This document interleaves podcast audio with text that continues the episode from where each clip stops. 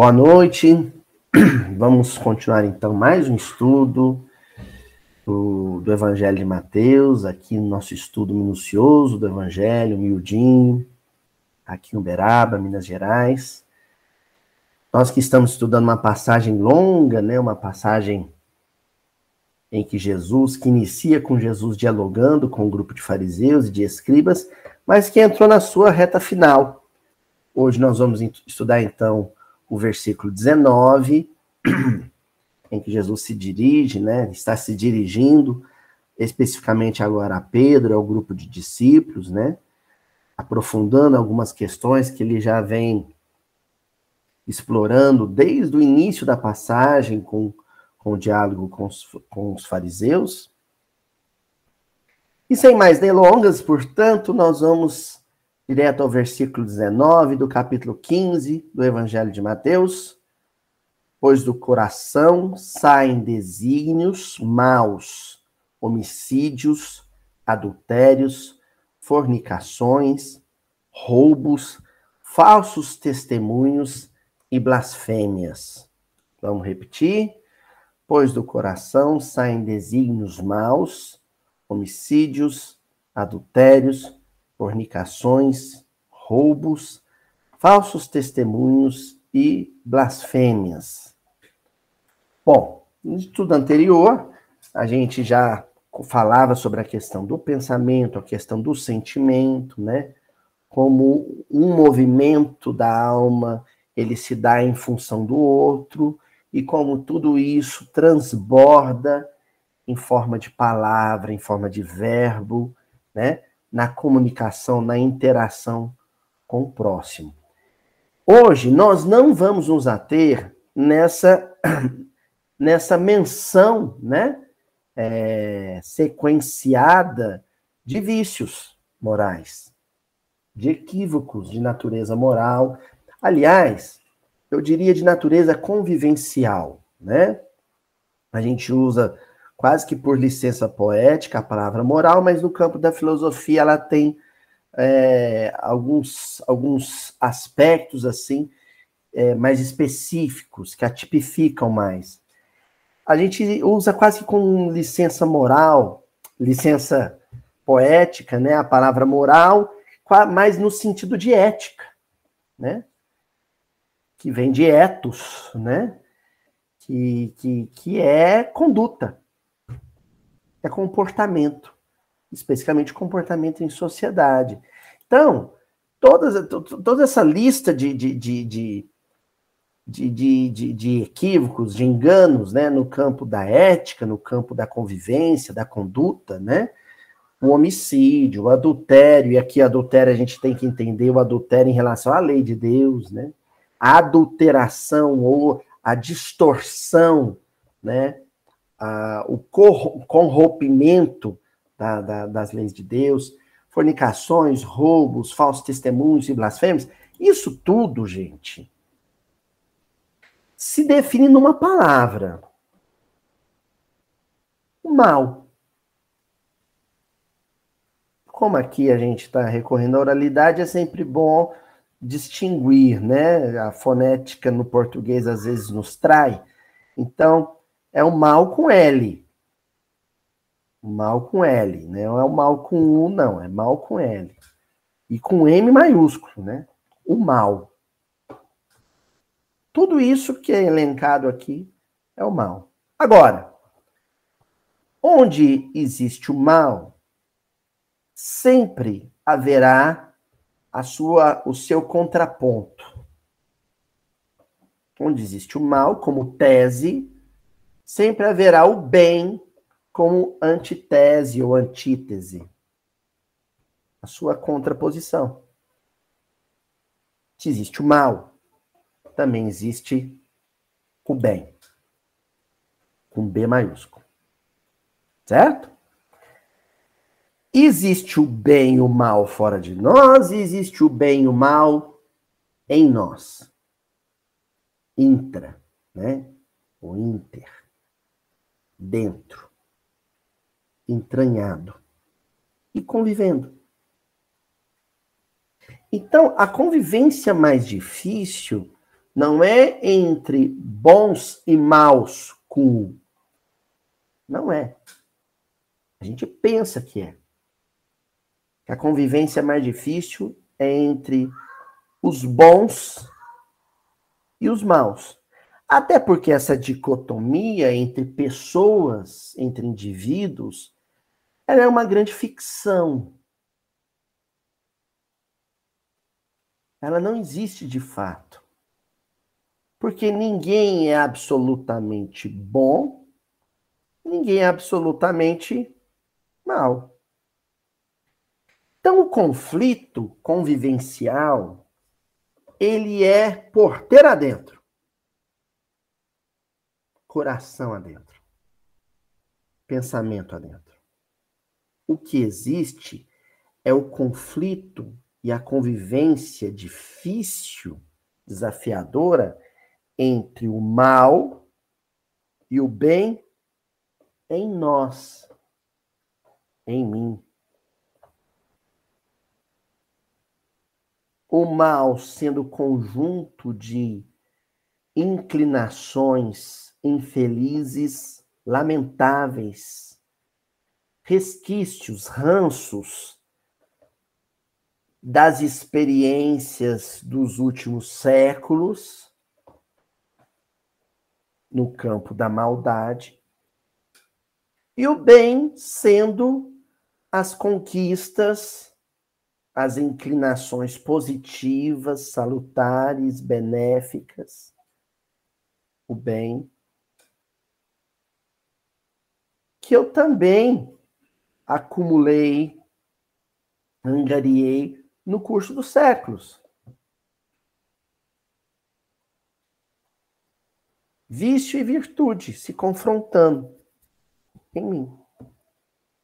Por isso que a palavra que nós vamos pôr em destaque nesse versículo não é nenhuma dessas que a gente já citou: homicídio, adultério, fornicação, roubo, falso testemunho e blasfêmia. Não. A palavra central o epicentro da nossa discussão vai ser a palavra que o Haroldo citou aqui na tradução dele como desígnios. Desígnios. Que nada mais é do que decisão ou escolha. É uma decisão ou escolha comunicada, né? Expressa ou afirmada. Agora, quando a gente recorre à palavra original no grego e explora a sua identidade linguística ali, né, em loco, nativa, no contexto grego, esse, essa palavra que o Haroldo traduziu como desígnios, mas em outras traduções a gente vai encontrar também pensamento, né? a gente colocou, né? alguns tradutores colocaram, pois o coração sai pensamentos maus, né? mas o Haroldo colocou como desígnios, eu acho que ele foi mais feliz, né? Quando a gente vai na palavra original, o que nós temos é dialogismos. Dialogismos. Que é uma palavra que não, creio, não seja totalmente estranha a vocês também. O que é um dialogismo? Alguém já tinha ouvido falar em dialogismo? Palavra grega, dialogismos, existe ela, né? A latinização dela, dialogismo. De dois. Logismo vem de logos, que não é palavra, né? Tem gente que traduz como palavra, diálogo, então é, é a conversa entre duas pessoas, não. Logo é, é o raciocínio. É uma ideia encadeada. Dialogismos é o confronto de ideias, de raciocínios distintos. Sabe quando a gente fica sem saber se vai para a direita ou para a esquerda, né? Aqui em Uberaba tem um ditado: a gente não sabe se casa ou compra uma bicicleta. e a gente fica ali deliberando internamente, intimamente, quando duas ideias, duas inclinações, ainda na forma de pensamento, duelam, esgrimam no nosso pensamento, isso é um dialogismo. E aí, ao final das contas, uma ideia sempre vence. E a gente sabe qual que triunfou na medida em que a triunfante se expressa. Ela se manifesta por meio da palavra ou por meio de uma atitude. Não entenderam ainda? Seu Valdir está saindo de casa para pegar o ônibus dele. Eu já vi ele aqui no ponto de ônibus, aqui perto de casa, algumas vezes. A gente dá um tchauzinho pro outro. Aí ele tá lá e olha pro chão, seu Valdir. E tem uma nota de 100 reais. Oh, aí é bom, hein, seu Valdir? uma nota de 100 reais. O seu Valdir tá passando um mês apertado, né? A gente sabe que não, o seu Valdir é magnata, seu Valdir. Aí ele olha aquilo lá e 100 reais, e agora? Aí vem um pensamento assim no seu Valdir. Pega essa nota, põe no bolso, achado, não é roubado. Só que vem ao mesmo tempo, na mesma hora, e graças a essa geringonça desse miudinho, o pensamento assim. Mas a pessoa que perdeu, às vezes esses 100 reais é o que ele tinha guardado no bolso para ir numa farmácia comprar um remédio para o filho. E quando a gente perde alguma coisa, necessariamente a gente refaz o caminho por onde passou procurando essa coisa, correto? Portanto, se eu deixar esse dinheiro aqui, a pessoa vai refazer o caminho e vai achar o dinheirinho que ela perdeu. Mas ao mesmo tempo, vem aquele pensamento negativo, ambicioso e fala: "Mas azar de quem perdeu. Se você não pegar, outro vai pegar." Não é assim? Se você não pegar e deixar aí, outro vai pegar.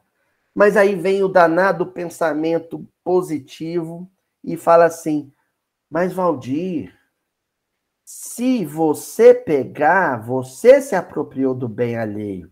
Se outro pegar, quem se apropriou do bem, bem alheio é o outro, não é você. E aí fica aquele duelo. Pega, não pega, pega, não pega, pega, não pega. Isso se chama. É, a Tatiana falou assim: o anjinho, o diabinho lá do desenho do Pato Donald, lembra? Tio Donald Diabinho, Donald Anjinho. E aí, nesse pega, não pega, o que está acontecendo ali é um dialogismo. O bem e o mal estão em debate. Um acusa, o outro responde, aí o outro pede direito de resposta. Vocês já viram isso em algum lugar, né? E fica ali aquelas duas ideias dentro de você.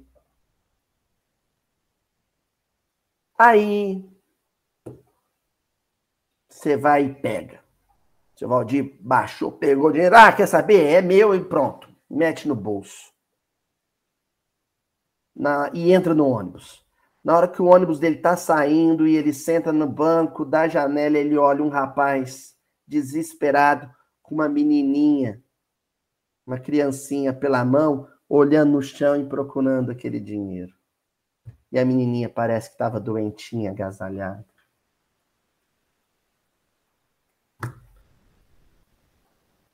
Seu Valdir, o que, que o senhor ia sentir na hora? Não é? Entendeu? É isso que nós estamos debatendo, vamos debater hoje. Sempre que o mal, com seus argumentos falaciosos, triunfa na minha intimidade, aquilo que eu faço ou aquilo que eu digo é mal. Mal com um. Sempre que o bem, com seus argumentos nobres e sólidos, triunfa no meu pensamento, aquilo que eu faço é bom. Aquilo que eu digo é bom. Certo? Livro dos Espíritos, livro terceiro, capítulo 1, Lei Divina Natural. Uma sequência de questões que Kardec intitulou O Bem e o Mal. Questão 630. Como se pode distinguir o bem do mal? Ah! Todo mundo sabe. Só que a gente faz de, sabe? João bobo. A gente faz de bobo para viver. Para viver do jeito que bem entende. Como é que eu faço? Mas Kardec dá a cara a tapa por nós, né? E como é que eu faço para saber se um argumento que me ocorre, se uma ideia, um pensamento que me ocorre é o bem ou se é o mal? A resposta dos espíritos é a seguinte: o bem é tudo o que é conforme a lei de Deus. O mal, tudo o que lhe é contrário. Assim, fazer o bem é proceder de acordo com a lei de Deus. Fazer o mal é infligi-la.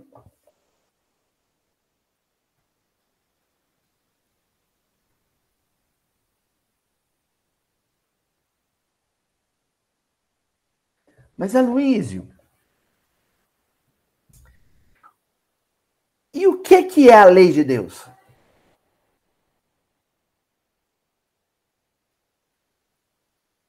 Então eu vou andar com o evangelho debaixo do braço e todas as vezes que eu tiver numa situação dessa eu pego e vou consultar como se eu fosse um advogado consultando na Constituição se, aquele, se aquilo é crime ou não. Questão 621, outra questão próxima dessa. Onde está escrita a lei de Deus? Na consciência. Se você fizer alguma coisa, se você falar alguma coisa e doer, e te tirar o sono, e te tirar o sossego, e te tirar a paz, grava bem aquilo que você fez ou disse. Numa próxima ocasião, se aquilo que te ocorrer de fazer, aquilo que te vier visitar a mente, faça. Se parecer com um gesto que você fez no passado e que doeu, não repita. Se tiver alguma parecença, para usar um mineirês aqui, alguma parecença, alguma semelhança com aquilo que você já fez, não faça. Porque você vai estar tá recapitulando o erro. E a recapitulação de erros sucessivas vezes se instaura no nosso mundo íntimo na forma de vício, cristaliza petrifica. De tanto repetir o erro, aquilo se torna, sabe o quê? Natural. E aí vai chegar um momento em que já não vai doer tanto. A consciência vai silenciando. Você cai no automatismo e você continua repetindo aquele equívoco, achando que ele é certo. Tá tudo certo. Sonegar imposto. Ah, eu. Primeira vez eu tive um dramazinho de consciência se eu pegava ou não uma, uma nota fria lá no meu dentista, para né, para declarar e ver se eu consigo uma restituição no imposto de renda. A primeira vez que Mas depois aí não deu nada. E aí você faz uma vez, duas vezes, três vezes, e quando você vê aquilo é natural para você. Que, que vai precisar acontecer?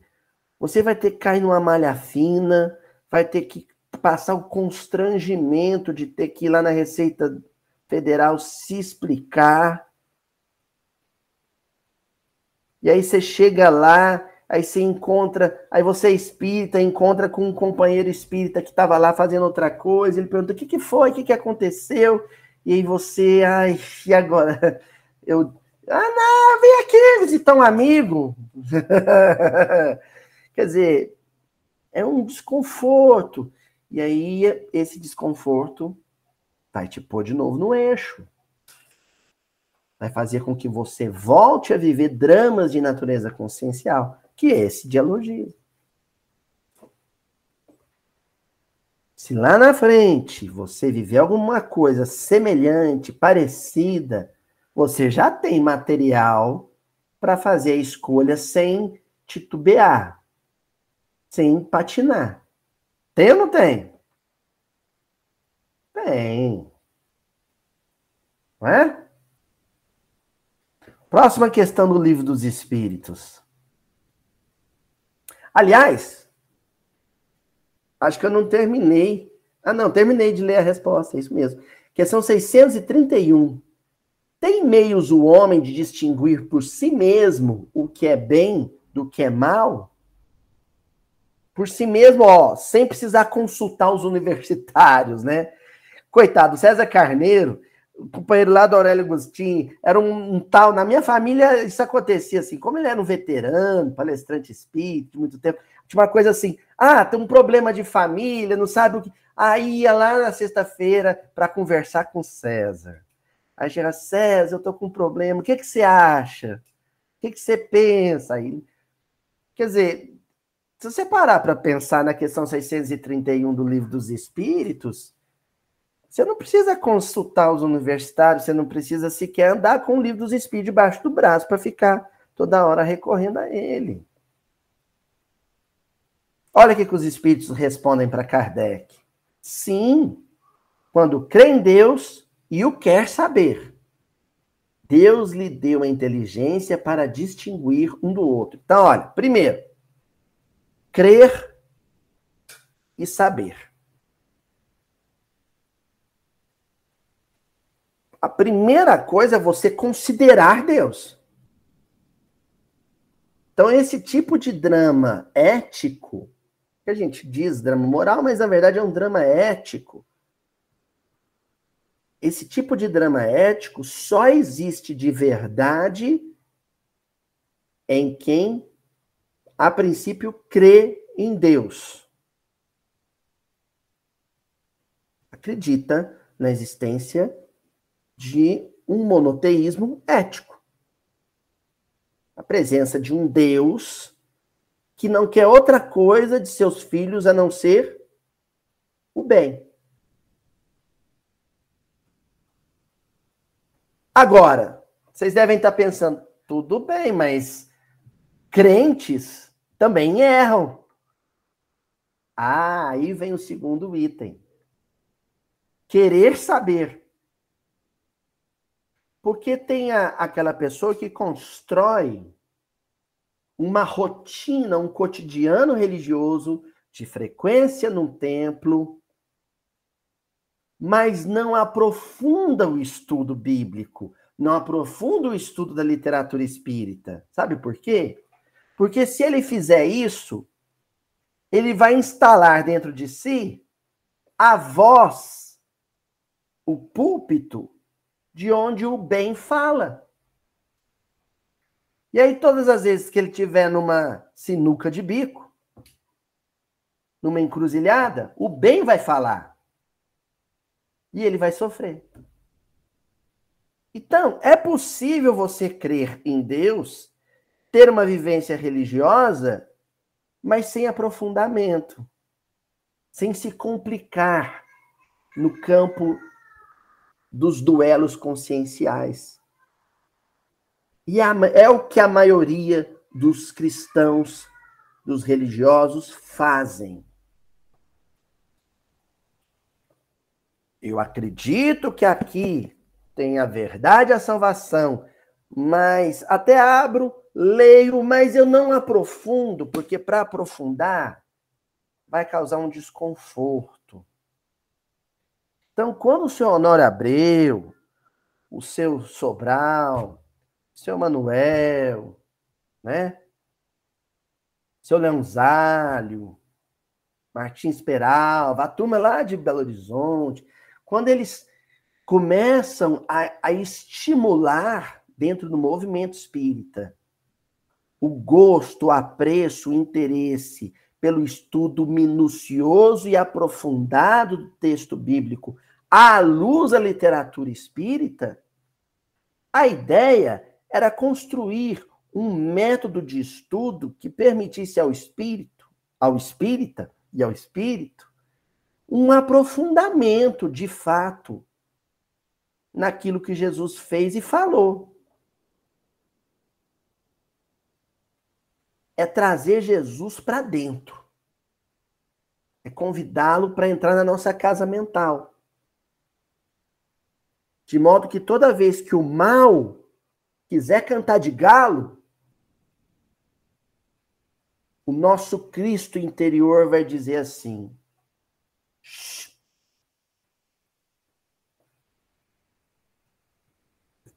Shut up. Como muitas vezes Jesus disse, cala-te. Pedro ouviu isso de Jesus. Cala-te.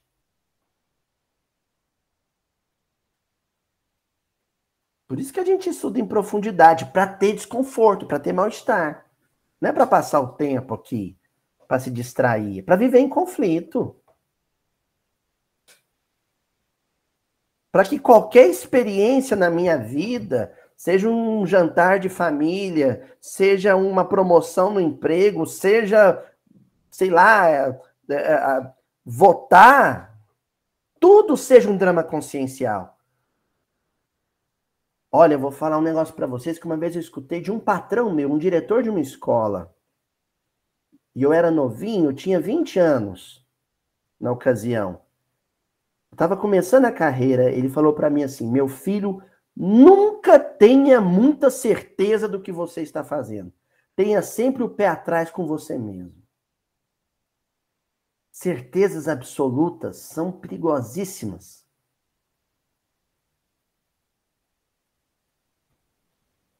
Mesmo quando você estiver fazendo certo, sempre se questione. Se permita questionar: será que é isso mesmo? E pense e repensa. Vai chegar o, o, momento da convicção.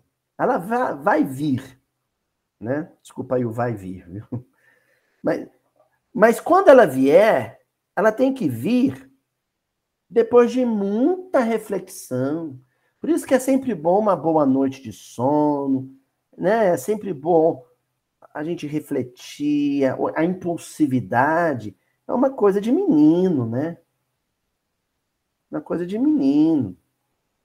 Pessoa mais madura, ela tem que processar, digerir, ruminar. Ou seja, é, é o dialogismo, né? Bom, Deus lhe deu a inteligência para distinguir um do outro. Isso é ser inteligente, ser um homem inteligente. É ponderar, refletir, meditar, problematizar as próprias ações, os próprios sentimentos, as próprias palavras, confrontando sempre o nosso querer, o nosso desejo, o nosso capricho com os deveres que o Evangelho nos propõe. É isso. Ó, livro Pão Nosso, de Emmanuel, capítulo 136. Que título maravilhoso! Conflito. Conflito. Jesus veio para instaurar no coração humano um estado permanente de conflito. Coração que não vive em conflito não conhece o evangelho. Mas mesmo os espíritos superiores, exatamente mesmo eles, vivem em conflito. Mas não é um conflito baseado nos nossos vícios aqui de baixo, né? Nós, seres humanos ordinários, seres humanos comuns. Os anjos vivem em um conflito baseado na plataforma em que se encontram, no degrau em que se encontram, e os valores que são propostos adelante. Mais adiante. O conflito é a relação dialética que move a nossa evolução. É aquilo que eu sou contra aquilo que eu quero ser. Eu preciso ser. Isso é o conflito. Então, gente, quem desliga o miudinho, porque quem prestou atenção, lógico, né? Quem prestou atenção, quem ficou concentrado, compenetrado nas coisas que eu estou falando aqui, e ao desligar o computador, sente que está em conflito, sossega. É porque deu tudo certo. É porque os 60 minutos, os 70 minutos, os 80 minutos que você passou aqui não foram desperdiçados.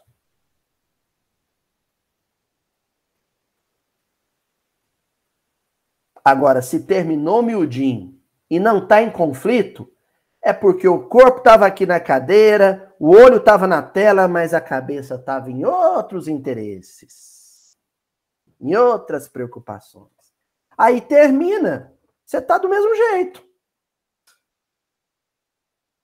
O conflito não existe.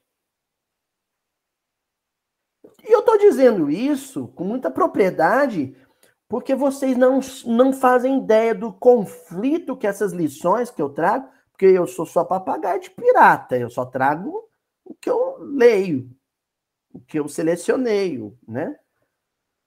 Vocês não sabem o conflito que elas esta estabelecem em mim. É indigesto. Ó, gordinho sua. e o Emmanuel Dita esse texto com base numa fala linda de Paulo na carta aos Romanos, capítulo 7, versículo 21. Olha o que, que Paulo diz. Acho então esta lei em mim. Quando quero fazer o bem, o mal está comigo. Eu acho isso ótimo. Eu acho, olha só, é, é Paulo de Tarso confidenciando com seus leitores os seus conflitos. Acho em mim esta lei, é uma lei, é uma regra evolutiva. Quando eu quero fazer o bem, adivinha quem está lá dentro de mim? Vociferando, espumando a boca, gritando. O mal. O homem velho, homem cheio de vícios, a mulher cheia de, de inclinações infelizes, está lá.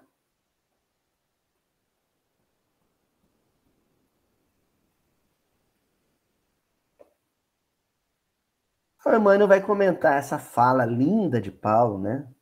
De uma, de uma honestidade, né? Desconcertante essa de Paulo. O Emmanuel começa dizendo assim: os discípulos sinceros do Evangelho, à maneira de Paulo de Tarso, encontram grande conflito na própria natureza.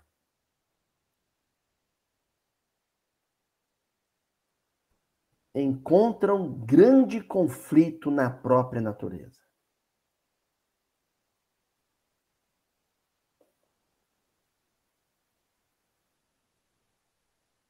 Eu tenho uma natureza, ou seja, uma realidade psicológica. E ela é contraditória. E ela é incompleta, é inacabada. É uma casa em obras, em reforma. E aí, quando eu passo o olhar né, em revista para achar defeito, eu, é necessário que eu venha a achar.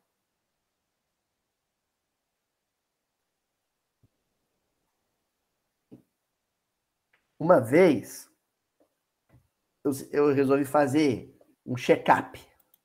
Check-up de saúde, né? Aí você vai no cardiologista, pede os exames, aí você faz os exames, o açúcar dá alto, aí você vai no endocrinologista, o endocrinologista acha uns trem hormonal, pede uns exames, acha um negócio hormonal.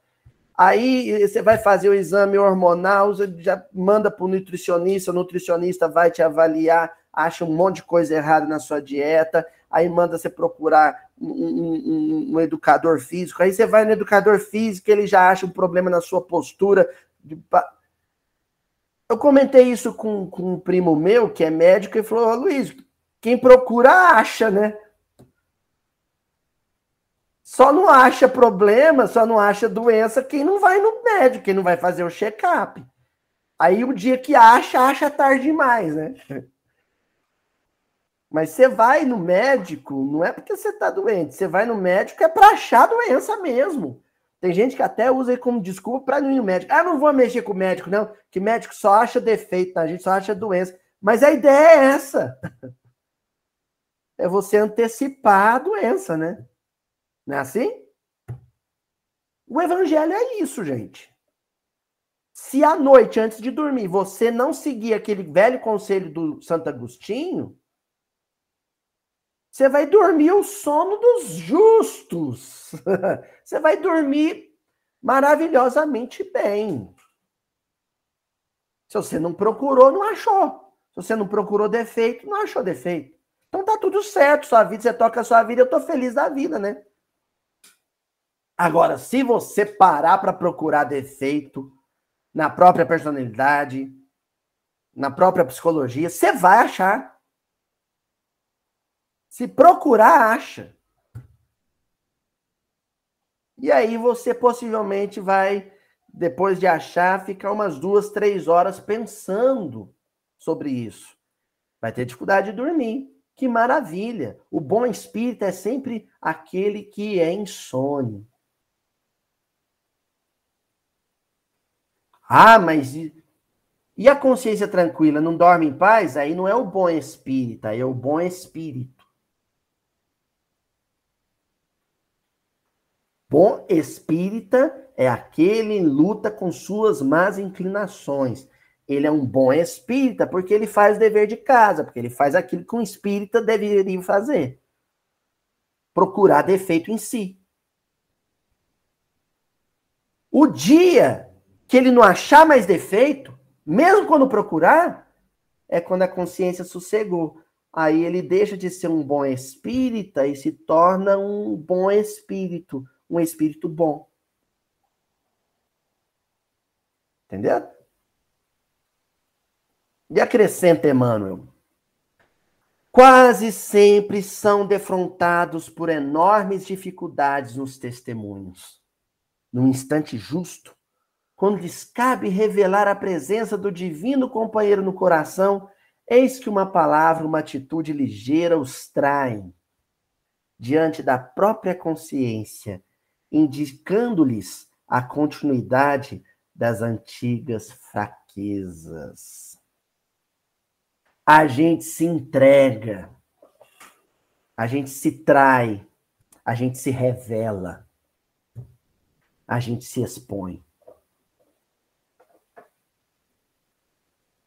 Não importa o quanto você se esforce para revelar a verdade sobre si mesmo em algum momento isso aflora. E aí, meu amigo, o rei está nu. Vocês conhecem a história, né? Aí o rei está nu. A maioria experimenta sensações de vergonha e dor. Isso é Emmanuel. A maioria experimenta sensações de vergonha e dor. Alguns atribuem as quedas à influenciação de espíritos maléficos. Isso é típico, né, gente? Ai, você me desculpa, aquele dia eu estava sob uma influência negativa. Olha, eu não quis dizer aquilo, eu fui um pouquinho fraco e alguma entidade perseguidora falou por mim. Ah! Vai, vai pôr na conta dos desencarnados. Mas a gente, a gente tem, tem uns, uns, uns, uns lapsos de cretinice, né? É, foram os desencarnados, é. Tem um quebra-pau na reunião do centro espírita. Ah, as trevas agiram. Sai uma discussão no grupo de WhatsApp da família por causa do, do segundo turno da eleição. Ah, é as trevas que agiram. Né? É as trevas interiores, né? As trevas íntimas que agiram, né? Ó, e é engraçado, né? Que o Emmanuel pega e diz assim. Uh, perdão, gente, perdi aqui.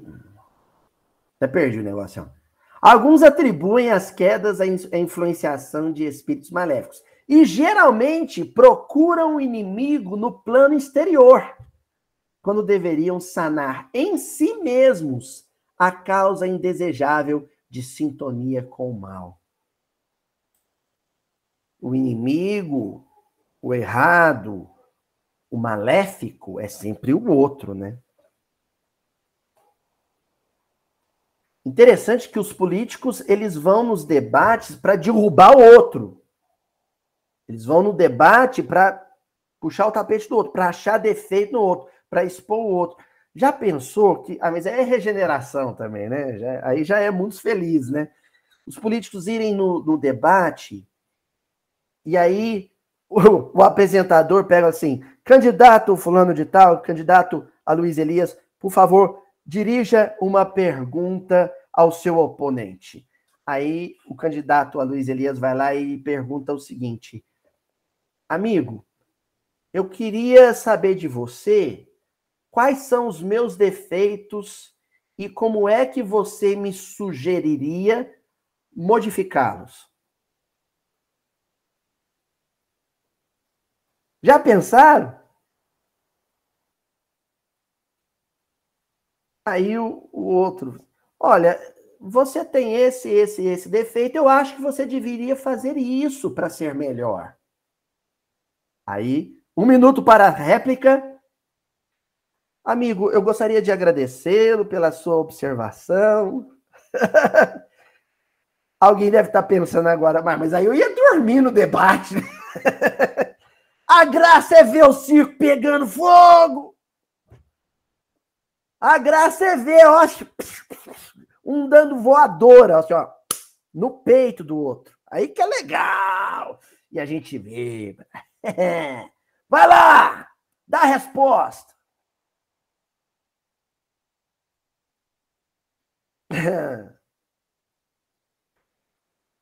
Aí o Emmanuel pega e finaliza dizendo assim: Enquanto o homem se mantém no gelo da indiferença ou na inquietação da teimosia, não é chamado a análise pura.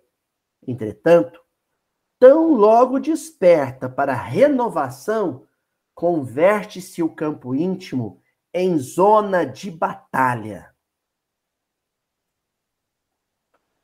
O meu campo íntimo tem que ser, aí sim, um debate da, da Globo, do SBT, da Bandeirantes, aqui dentro, onde só um oponente vai sair vitorioso. E aquele que triunfar, o bem ou mal, será o meu rei, o meu governante íntimo. aquilo que vai reger as minhas palavras e as minhas atitudes.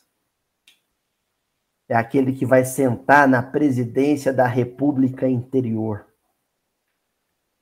e ditar as regras da minha vida exterior. Hã? Bom, avancemos agora para um texto que está no livro Segue-me, de Emmanuel também, capítulo 75. Escolhas. Uma fala de Jesus no Evangelho de João 15, 10, em que o mestre diz: Se guardardes os meus mandamentos, permanecereis no meu amor. Então, a gente sai do trilho que nem um trem. A luta íntima, esse combate, é para a gente permanecer em Cristo, ou seja, as rodinhas da nossa locomotiva permanecerem nos trilhos. Porque se a gente oscila, se a gente sai dos trilhos, todos os vagões encavalam, né? Engavetam no outro, o trem fica descarrilhado. Os carros todos vão se amontoando. E aí é um desastre, né?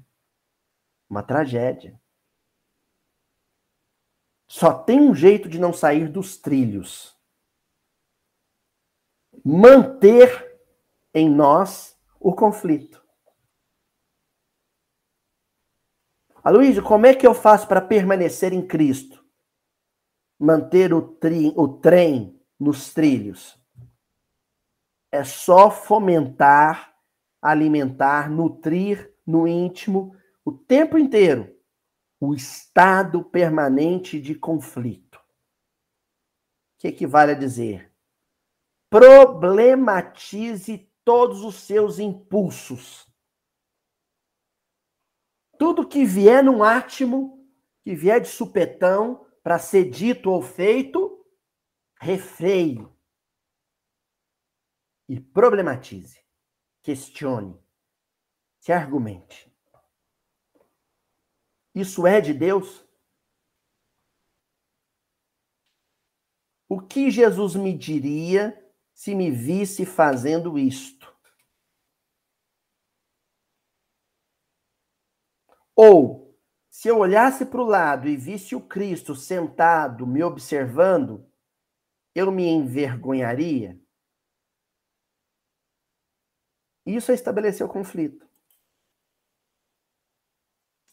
E aí vem o comentário de Emmanuel. Quem observa o mal e o remédio contra o mal, nos campos de provação do mundo, é naturalmente induzido a refletir no pensamento livre e nos recursos neutros que nos cercam.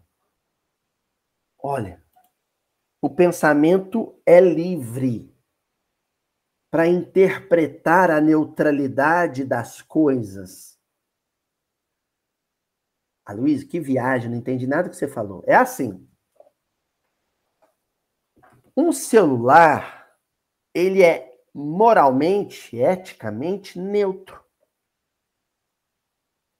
Mas o meu pensamento, não. Eu pego o celular e eu posso entrar no smartphone, pelo smartphone aqui na, na internet e encontrar uma mensagem bonita do Emmanuel. Ou posso abrir o Facebook e entrar na discussão lá na postagem de política que o meu primo fez. O problema não está no celular, ele é neutro. O problema está nas escolhas, nos desígnios, maus ou bons, que resultaram do meu conflito interior. E acrescento, Emmanuel. Vejamos algum deles.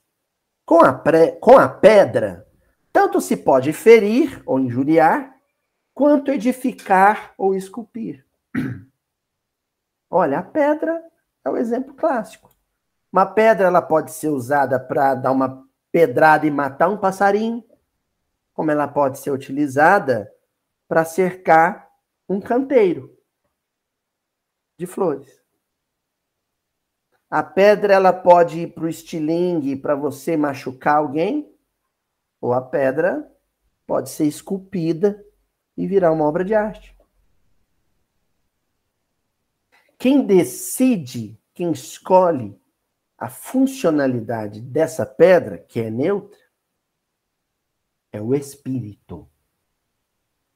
Após um processo dialógico, um processo de deliberação interior. É o espírito que decide. A língua é neutra. As cordas vocálicas são neutras, as mãos são neutras. Que, que acaba com a neutralidade das mãos ou do aparelho vocal? As decisões tomadas pelo espírito.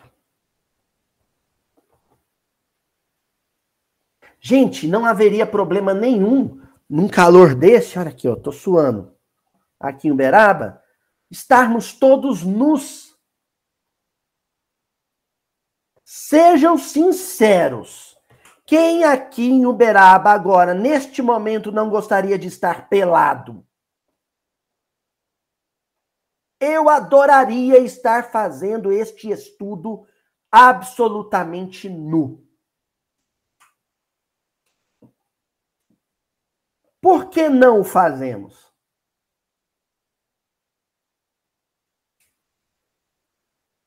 a genitália é neutra. o órgão genital é absolutamente neutro. Não há problema moral nenhum no pênis ou na vagina. Onde é que não existe neutralidade? Onde é que existe o bem ou o mal? o pecado ou a virtude? Na nudez?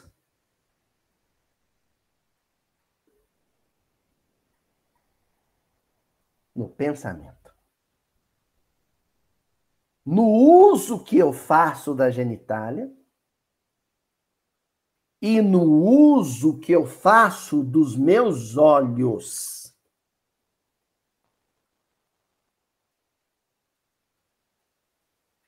se eu usei o sexo de forma equivocada ou se eu olhei para a genitália de um, semi, de um semelhante de forma equivocada. Mas você está pregando ser assexuado? Não, porque senão ninguém reencarna. Não é isso. Mas nem todo mundo é parceiro. Nem todo mundo é marido, nem todo mundo é esposa, nem todo mundo é namorado, nem todo mundo é namorada. O que que diria o bem? Olhe com lascívia para o seu companheiro, para a sua companheira, com quem você deve fazer sexo e ter filhos. E o sexo também não serve só para ter filhos, mas serve também para permuta de carinho, de afeto, no casamento, no noivado.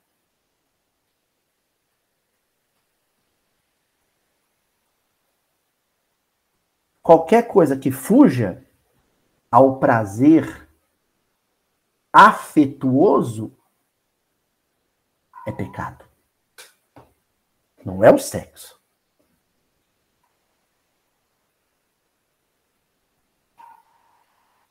Alguma coisa que eu tô querendo há muito tempo no miudinho. De repente eu me perguntei, por que, que eu falo pouco de sexo no miudinho? Deveria falar muito mais.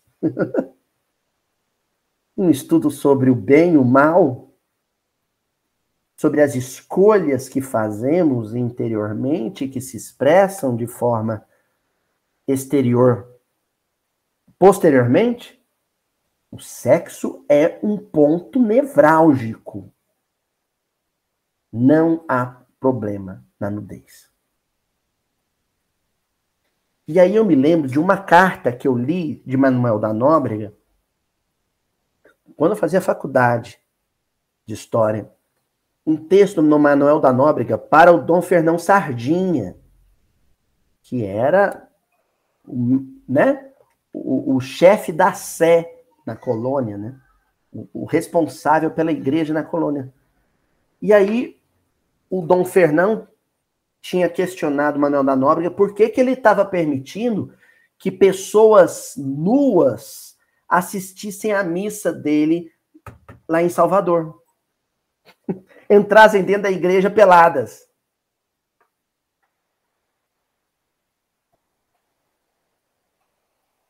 Aí o Manuel da Nóbrega, vocês estão lembrados quem é Manuel da Nóbrega, né, gente? Emmanuel. O Manuel da Nóbrega responde, assim, mas qual o problema? Eles são puros. Um índio olha para uma índia nua dentro da igreja com o mesmo respeito que ele olha para uma índia lua lá na Taba, lá na Oca.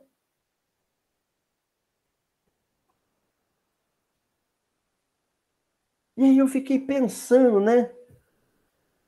Quando eu li essa carta, na época eu fiquei meditando. E coincidiu de, na época, eu coordenava a juventude e a gente foi num encontro de jovens e uma das moças da nossa mocidade foi barrada. Porque ela estava com uma baby look, né? Não sei o nome dessas, uma blusinha curta, com a barriguinha de fora. E aí ela só pode entrar no encontro espírita depois que ela comprou uma camiseta do encontro e vestiu por cima da blusa. Aí deixaram ela entrar.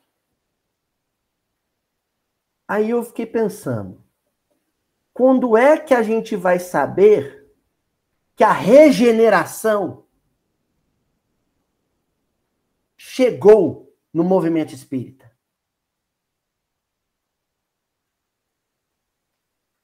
Ou melhor, a regeneração pressupõe também a, a oscilação ainda. Como é que eu vou saber que os mundos felizes ou ditosos chegou no movimento espírita? Quando todos formos para a reunião espírita no centro espírita, nus, pelados.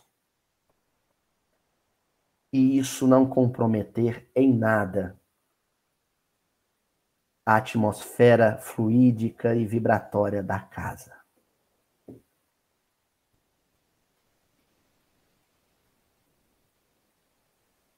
porque no atual estado em que nos encontramos, uma companheira entra decentemente vestida e um companheiro a despe com a imaginação.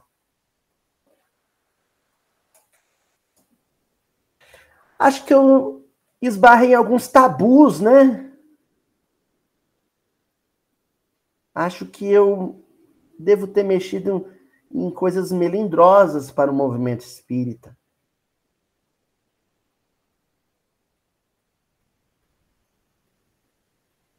É porque eu quero instalar o conflito.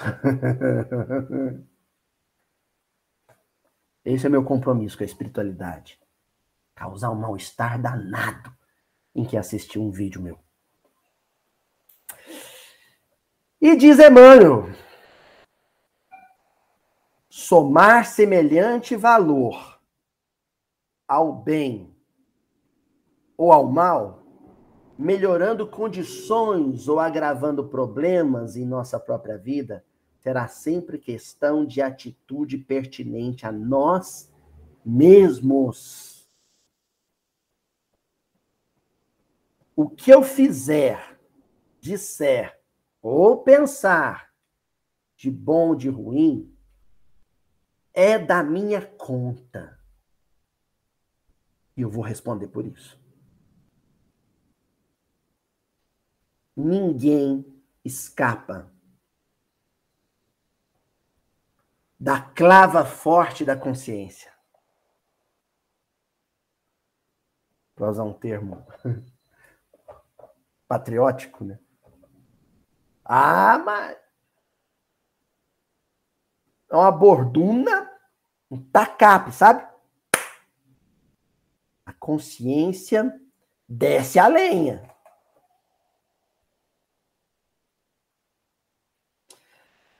Fechamos. Livro Espírito da Verdade, Emmanuel também, capítulo 84. Pró ou contra? Eu achei ótimo esse, esse título do Emmanuel. Escolha isso. O que é deliberar entre o bem e o mal? É aquilo que é pró-espírito, aquilo que é contra-espírito aquilo que é pró-matéria, aquilo que é contra-matéria.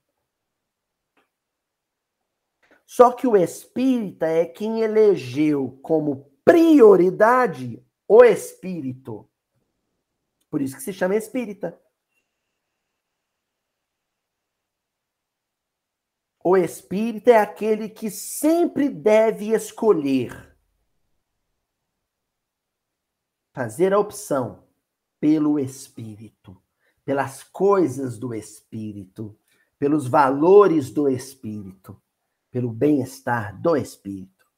Ainda que essa escolha gere algum prejuízo, algum dano na matéria, seja o cansaço, seja a pobreza. Pois o Emmanuel vai lá no Evangelho de Lucas 11, 23, uma fala de Jesus. Quem não é comigo é contra mim. Nossa, quando Jesus ele cria uma dualidade aqui desconcertante. Ou tá comigo ou tá contra. Mas não tem o meio termo, não, mestre. Não. Ou tá de cá ou tá de lá.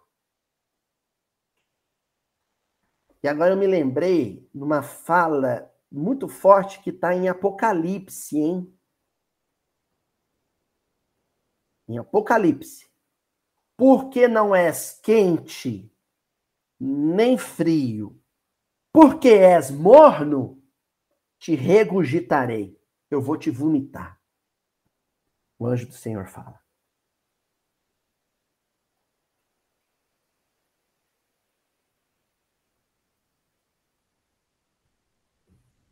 Ou é vício, ou é virtude.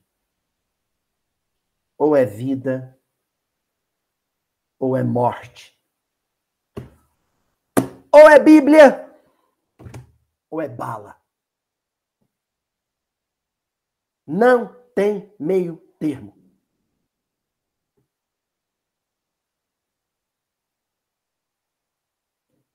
Ó, Aí o Emmanuel pega e começa a comentar. Entre o bem e o mal não existe neutralidade. De igual modo, não há miscibilidade ou transição entre a verdade e a mentira.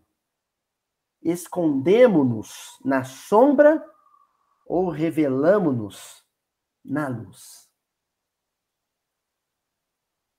Desse modo, busquemos sempre, acima de tudo, a verdade fundamental que dimana do Criador e o bem maior relativo ao interesse espiritual de todas as criaturas. O interesse espiritual de todas as criaturas.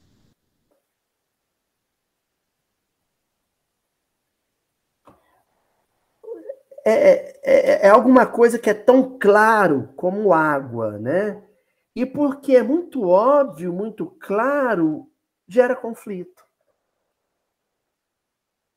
Tá tão na cara, é tão evidente o que é virtude o que é vício, que a gente fica sem saber escolher. E eu sei que vocês devem estar pensando em pessoas. Nós não estamos de falando de escolha entre pessoas, porque as pessoas são ambíguas. Nós não estamos falando de escolha entre X e Y. Entre o bonzinho e o malzinho. Quem é o bonzinho e quem é o malzinho? Não. Nós estamos falando de escolhas, de atitudes. Eu, eu, Aloísio,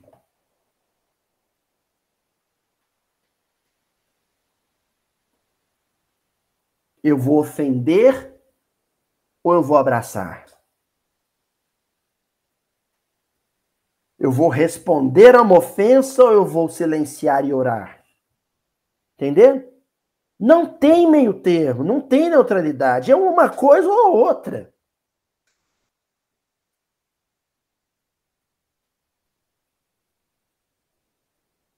A gente encerra com a fala de Emmanuel nessa mensagem, a fala final dele.